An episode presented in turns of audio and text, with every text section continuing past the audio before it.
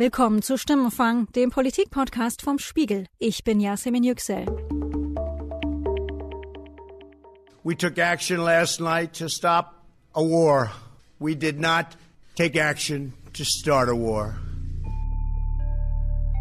Um einen Krieg zu beenden, hätten die USA den iranischen General Soleimani also gezielt getötet und nicht etwa um einen Krieg zu beginnen. Das zumindest meint US-Präsident Donald Trump.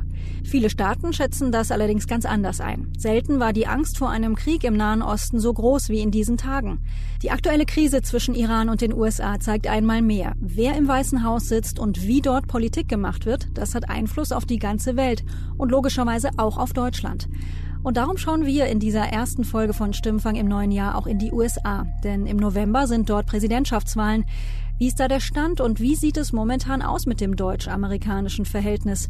Mein Kollege Roland Nellis ist Spiegelkorrespondent in Washington und er hat die Antworten auf meine Fragen zur US-Wahl und allem drumherum.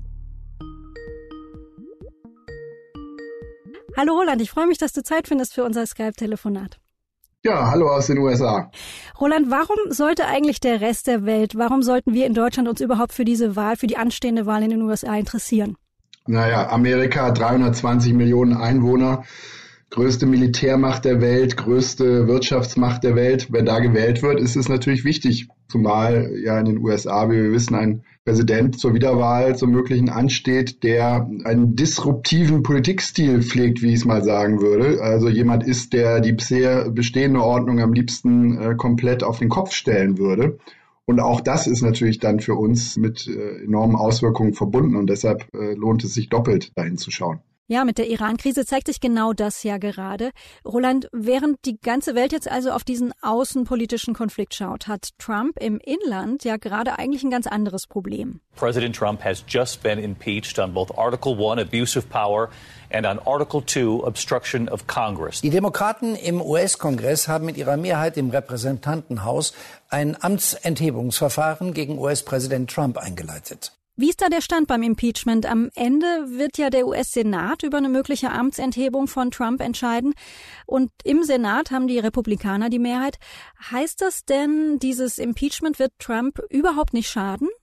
Naja, das hängt, glaube ich, ein bisschen tatsächlich davon ab, wie dieses Verfahren, wie dieser Prozess im Senat jetzt abläuft. Es gibt ja noch einige interessante Zeugen, die im Weißen Haus waren, als die Ukraine-Affäre stattfand, von denen wir bisher noch nichts gehört haben. Also zum Beispiel dem damaligen Sicherheitsberater John Bolton oder auch von Trumps äh, Stabschef Mick Mulvaney. Und wenn die aber jetzt aussagen, dann könnte das nochmal interessante Details und auch ganz neue Erkenntnisse möglicherweise zutage fördern. Und das würde dann möglicherweise Trump auch noch mehr Schaden zufügen. Ich glaube, dass selbst wenn Trump, so wie ja alle vorhersagen, am Ende mit der republikanischen Mehrheit daraus hervorgeht, äh, sozusagen als strahlender Sieger, wie einige sagen, dass trotzdem natürlich was hängen bleiben wird, weil die Leute, die äh, vielleicht ihn kritisch sehen, aber noch nicht so ganz entschieden sind, wie sie wählen, sich vielleicht doch jetzt, wenn dann neue Details ans Licht kommen, zweimal überlegen, ob sie diesem Präsidenten nochmal ihre Stimme geben wollen. Mhm. Kannst du beschreiben, wie Trump sich in diesem Verfahren verhält, wie er sich wehrt? Er hat seine Gegner von Anfang an diskreditiert, einfach an Nancy Pelosi von den US-Demokraten. That crazy Nancy, she is crazy. Er spricht von Hexenjagd. What happened to me with this witch hunt should never be allowed to happen to another president of the United States. Never, ever again.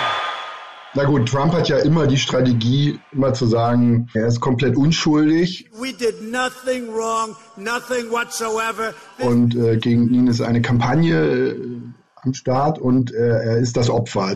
They don't even have any crime. This is the first impeachment where there's no crime. I say, tell me what I did, please. Well, we don't know. You violated the Constitution. I'm the first person that ever get impeached and there's no crime. Also das ist sozusagen immer dieser dieser Dreiklang und er wirft dann vielleicht in einem vierten Schritt immer die Taten, die er selber begangen hat, äh, mutmaßlich, die wirft er immer anderen vor. You are the ones obstructing justice. You are the ones bringing pain and suffering to our republic for your own selfish, personal, political and partisan gain. They're bringing pain. Ja, also das ist sozusagen immer sein, seine klassische Vorgehensweise und das, so geht er ja hier auch vor. Und ähm, er war sich, glaube ich, noch lange unschlüssig, ähm, wie er sich taktisch verhalten soll im Umgang mit diesem Senatsverfahren. Und er hatte wohl die Hoffnung, dass es überhaupt gar nicht erst zu diesem Verfahren äh, kommen würde. Und ähm, jetzt ähm, setzt er natürlich darauf, dass es keine Zeugenbefragung gibt, beziehungsweise dass, wenn überhaupt, nur Zeugen befragt werden, die der anderen Seite möglicherweise schaden. Also er tritt zum Beispiel dafür ein, dass Joe Biden äh, befragt werden soll oder auch dessen Sohn Hunter Biden in der Ukraine-Affäre. Now think of it. Where's Hunter? Okay, get, get it. So where is Hunter? I want to see Hunter ask these questions. Hunter, you know nothing about energy. You know nothing about China. You know nothing about anything, frankly. Hunter, you're a loser. And your father was never considered smart. He was never considered a good senator. He was only a good vice president because he understood how to kiss Barack Obama's ass. Davon erhofft er sich natürlich, dass dann äh, sozusagen der, der Fokus äh, der Öffentlichkeit, der öffentlichen Meinung dann eben auf die Demokraten und auf die Bidens wieder gelenkt aus der Entfernung muss ich sagen, dass es dieses Verfahren gibt, ist, scheint mir ein, ein gutes Zeichen zu sein, eben, dass die Demokratie in den USA, dass das System funktioniert. Gleichzeitig, wenn ich daran denke, dass mit hoher Wahrscheinlichkeit das Ergebnis sein wird, er wird nicht des Amts enthoben, bin ich jetzt ein schlechter Verlierer, wenn ich damit ein Problem habe?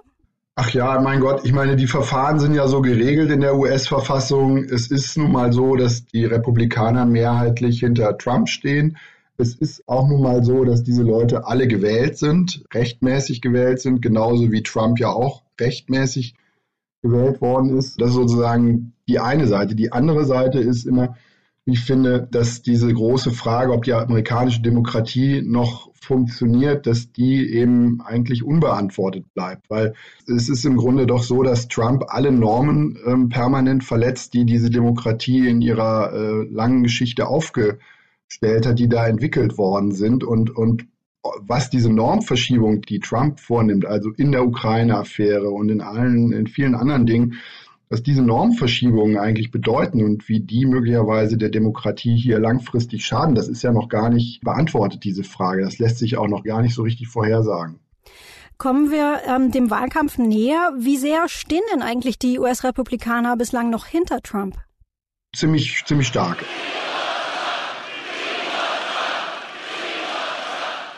Es gibt diesen Mechanismus, dass Trump eben tatsächlich an der Parteibasis extrem beliebt ist. Er hat ja da sehr hohe Zustimmungsraten von mehr als 80 Prozent. Einige Umfragen sehen ihn sogar über 90 Prozent. So. Und wenn die Parteibasis eben Trump so toll findet, dann müssen eben auch die anderen Mandatsträger äh, der Partei daraus ihre Konsequenzen ziehen oder glauben, dass sie daraus ihre Konsequenzen ziehen müssen, weil sie natürlich sonst fürchten müssen, dass wenn sie gegen Trump aufstehen, dass sie möglicherweise eben nicht mehr aufgestellt werden bei den nächsten Wahlen von eben dieser Parteibasis.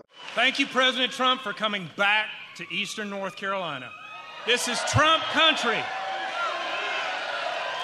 And I promise if elected your congressman, I will be a congressman that has our president's back. Also das ist so ein Mechanismus, der hier sehr wirkmächtig ist und den Trump natürlich auch für sich nutzt, um in der Partei eben Disziplin herzustellen. Das ist sozusagen das eine. Und das andere, ähm, was man eben auch nicht vergessen darf, ist, viele stimmen eben mit dem, was Trump tut, auch wirklich überein. Also es ist ja nicht so, dass die jetzt gezwungen werden, ihm zu folgen, immer nur, sondern die äh, finden das ja auch wirklich alles richtig, was er macht. We freed up our country, we freed up our economy with especially with regulation cuts, but also with those big, beautiful tax cuts. We freed it up.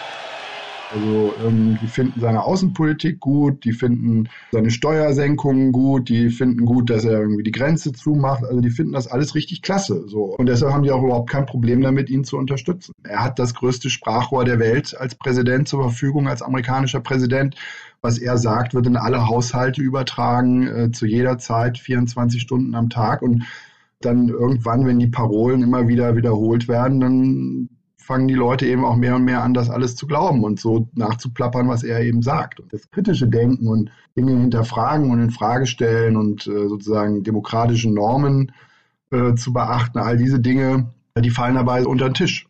Das kann einen ziemlich nachdenklich machen, was du sagst. Bevor wir gleich auch noch dahin kommen, so wie es eigentlich um das deutsch-amerikanische Verhältnis steht, ähm, müssen wir die US-Demokraten anschauen. Bislang wissen wir noch nicht, wer der demokratische Kandidat sein wird. Wie gehen die US-Demokraten in den Wahlkampf? Was kannst du da so zum Status quo sagen? Also im Grunde gibt es im Augenblick so vier bis fünf Frontrunner, wie das hier heißt, also Leute, die das unter sich ausmachen könnten. Right now, Sleepy Joe's not looking too good. Pocahontas is gaining a little bit. Hey, Bernie, let me save you a lot of time and effort, Bernie. You, you missed your time. Also die Namen sind ja bekannt, Joe Biden, Elizabeth Warren, Bernie Sanders.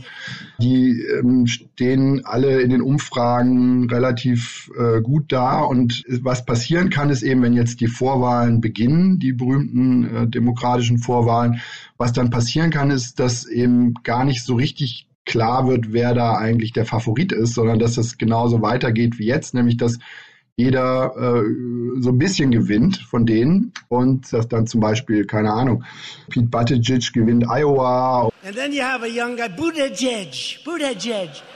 They're saying how to say his name, Buttigieg. That's not a star. Buttigieg. You say boot, and then add edge, edge. Buttigieg. Joe Biden gewinnt in South Carolina und der Bernie Sanders gewinnt in Nevada und so. Und plötzlich wissen wir dann gar nicht so genau, wer da eigentlich vorne liegt. Und das kann sich eine ganze Weile so hinziehen. Und dann, äh, wenn das so ist, dass es am Ende dieser Vorwahlen eben keinen klaren äh, Favoriten gibt, dann könnte es eben sein, dass die Sache erst beim Parteitag entschieden wird, also beim Parteitag der Demokraten im Juli in Milwaukee und, äh, und das wäre eben auch eine ganz neue Situation. Und dann käme zum Beispiel auch nochmal so jemand ins Spiel wie Mike Bloomberg, dieser Milliardär, der jetzt sein ganzes Geld einsetzt, um da eben äh, auch noch irgendwie einen Fuß in die Tür zu treten. Also das ist, ähm, ist eine relativ offene Situation. Diese Wahl wird Auswirkungen auf die ganze Welt, aber eben auch auf Deutschland haben. Darum reden wir ja heute auch drüber. Ähm, wie würdest du denn sagen, im Augenblick ist denn überhaupt das deutsch-amerikanische Verhältnis zurzeit? Wie wäre da deine Wasserstandsmeldung? Also ich würde sagen, das ist ein sehr unterkühltes Verhältnis. Also ich wollte nur sagen, ich kann das bestätigen. Wir haben hier sehr positive Gespräche schon geführt und wir werden das jetzt bilateral fortsetzen. Und ich glaube, auch angesichts der engen Beziehungen unserer beiden Länder zueinander können wir auch schwierige Themen gut miteinander besprechen. Ich würde noch nicht sagen, dass es ein total schlechtes Verhältnis ist. Dafür sind die beiden Länder und auch die äh, politischen Akteure beider Länder noch zu sehr in vielen Organisationen und in vielen Verfahren miteinander verbunden. Chancellor Merkel and I have uh really, I think, come to some very good conclusions on lots of things, including trade. We do a tremendous amount of trade with Germany.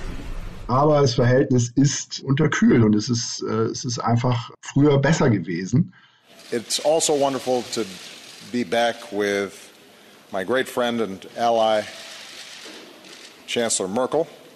Uh, as I reflect back over the last eight years, uh, I could not ask for a steadier or more, more reliable partner on the world stage, often through some very challenging times. So I want to thank you for your friendship, uh, for your leadership, and your commitment to our alliance. Und äh, das wird sich, glaube ich, auch im Laufe dieses Jahres nicht unbedingt verändern, weil eben Trump ähm, nach wie vor der Ansicht ist, dass er von Deutschland und von anderen Europäern über den Tisch gezogen wird in allen möglichen Aspekten. Except now we're no longer the suckers. Like with NATO, we protect Europe.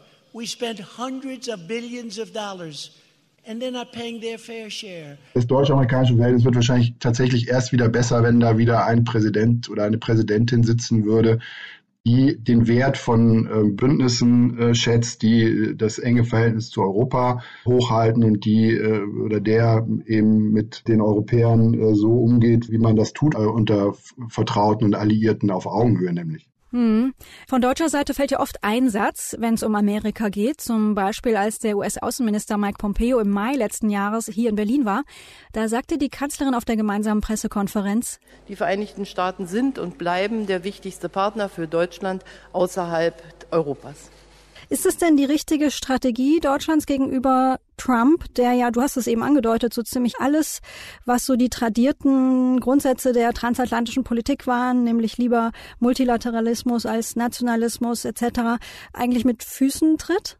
Also äh, bei Macron hat man ja gesehen, der hat ja am Anfang versucht, sich bei Trump so ein bisschen Liebkind zu machen, hat ihn eingeladen, hat ihn halt charmiert und hat eben geglaubt, auf diese Weise bei ihm irgendwie weiterzukommen. Und dann hat man erkannt, dass das nicht funktioniert und hat auch in Frankreich umgeschaltet und geht jetzt in Frankreich auf Konfrontationskurs im Grunde zu Trump und zu den USA. Merkel hat da auf ihre unnachahmliche Weise immer so einen Mittelweg äh, gefahren. Also hat immer versucht, in der Sache irgendwie zu argumentieren und ähm, die Emotionen da so ein bisschen rauszunehmen aus der ganzen Geschichte. Ich möchte abschließend sagen, neben den politischen Beziehungen, die eng sind und äh, die sicherlich auch manchmal von unterschiedlichen Blickwinkeln getragen sind, aber insgesamt auf einer sehr freundschaftlichen und engen Grundlage verbindet unsere Völker sehr viel. Ich persönlich glaube, dass Trump jemand ist, der eigentlich nur sozusagen eine klare Sprache versteht, also äh, jemand ist, der auch äh, Widerworte braucht, auch von Verbündeten und deshalb ist es wichtig, ihm gegenüber auch selbstbewusst und auch manchmal hart in der Sache aufzutreten. Und da könnte die deutsche Politik manchmal noch ein bisschen mutiger sein, denke ich. Hm, interessant. Ich will mal ein Beispiel bringen, wie Trump über Deutschland beziehungsweise auch die Kanzlerin Angela Merkel spricht. Im Juli, da ähm, hat Trump in North Carolina eine Rede gehalten vor Anhängern. There was a recent poll. Germany likes Obama better than Trump. A lot better. I said, of course, because I'm making them pay their bills. I'm saying you gotta pay. I say, Angela, Angela, you gotta pay, Angela. Obama would go in, make a speech, leave. I go in, make a speech. I say, let me speak to Angela. Angela, you got to pay your bills. You're way behind. So I would think that they should. They should all like it. When you hear they like me better, I'm not doing my job. I'm not doing my job. Was erreicht er mit so Aussagen oder was, was intendiert er da? Naja, das zeigt ja im Grunde auch, dass das vor allem, wie alles bei ihm, eine innenpolitische Dimension hat. Das heißt, wenn er Deutschland attackiert und sich da als der große Außenpolitiker präsentiert, dann tut er das vor allem eben, um seiner Basis zu gefallen, um seinen Anhängern irgendwie zu gefallen, um sich da als starker Mann zu präsentieren. Wenn man das einmal verstanden hat, dann weiß man auch, dass er manchmal sehr laut auftritt, aber dann gar nicht durchzieht. Ja? Also dass er manche Dinge auch gar nicht umsetzt, die er vielleicht in Amerika groß äh, tönt, dass, dass er die am Ende gar nicht so, so hart dann vorträgt gegenüber den Verbündeten. Du hast vorhin gesagt, das Verhältnis ist ja mindestens unterkühlt. Es hieß, dass Obama und Merkel mitunter im wöchentlichen Rhythmus miteinander telefoniert haben. Was weiß man denn eigentlich über die Kommunikation zwischen Trump und Merkel? Also wenn man so mit Diplomaten spricht, dann war es, gab es mal so eine Zeit, wo die einem immer gesagt haben, ja, ja doch, die telefonieren regelmäßig miteinander und so. Wir hängen das aber nicht immer so an die große Glocke. Aber inzwischen glaube ich eigentlich, dass die gar nicht mehr viel Kontakt haben. Also es gibt natürlich auf der Arbeitsebene nach wie vor so die, ähm, die Kontakte, die man so kennt.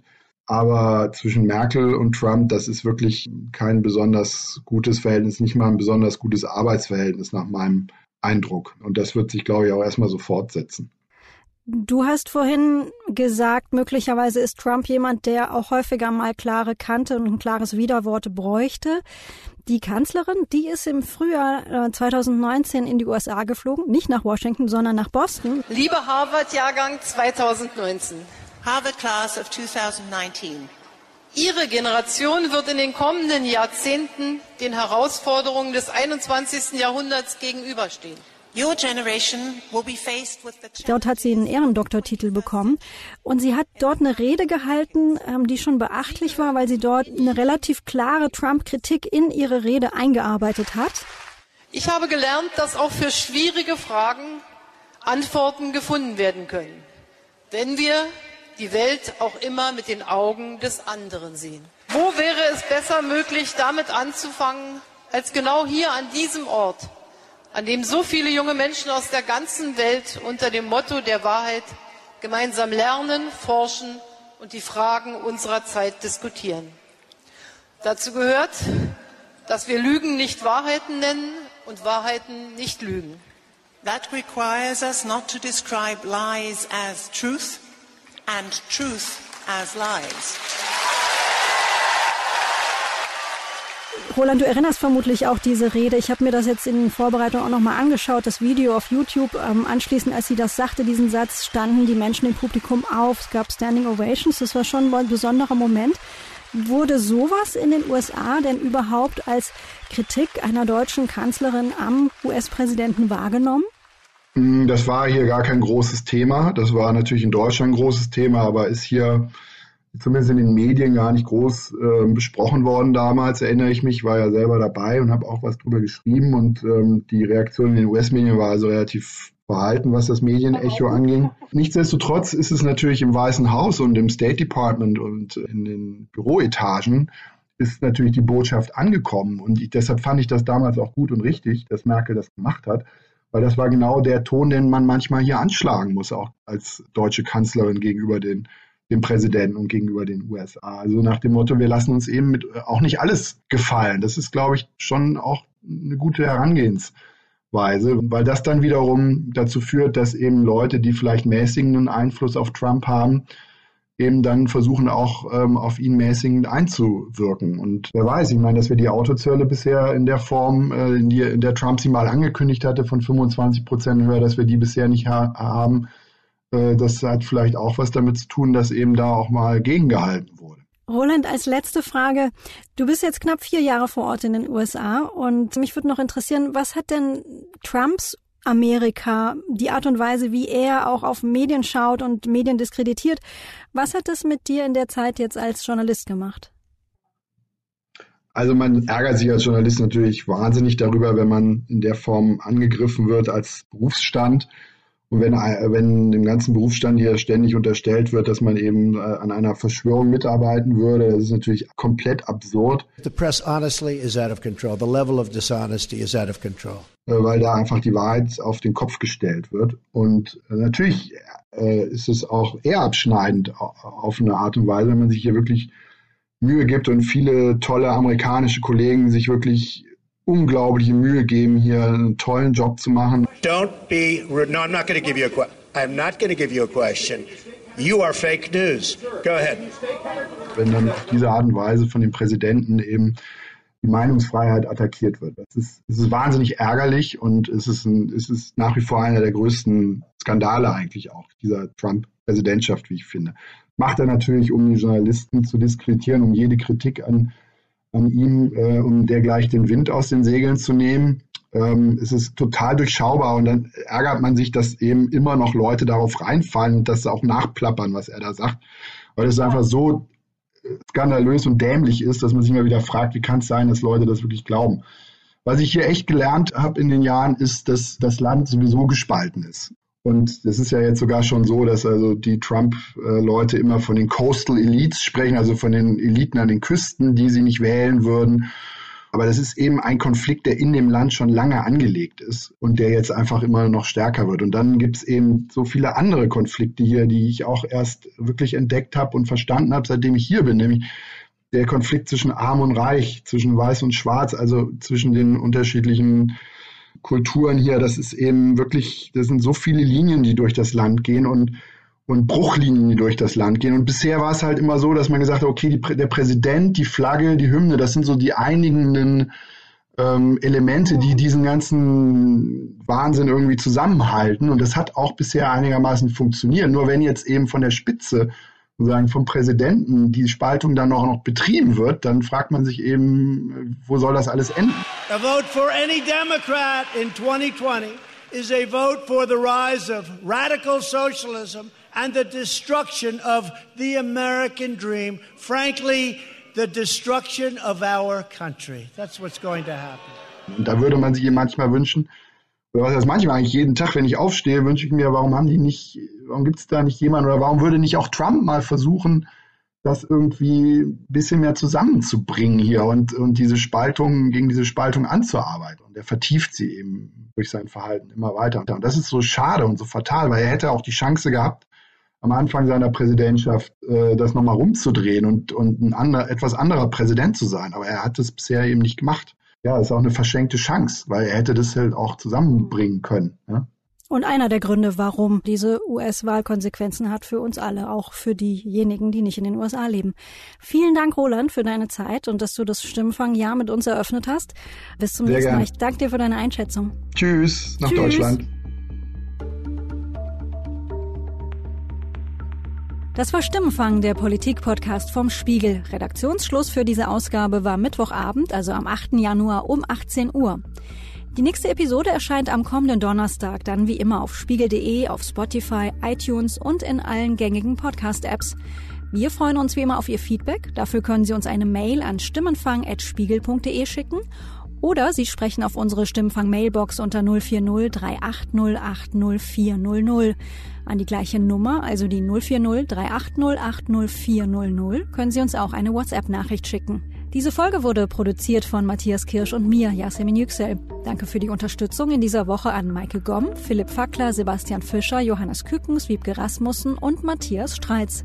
Die Stimmfangmusik kommt von Davide Russo.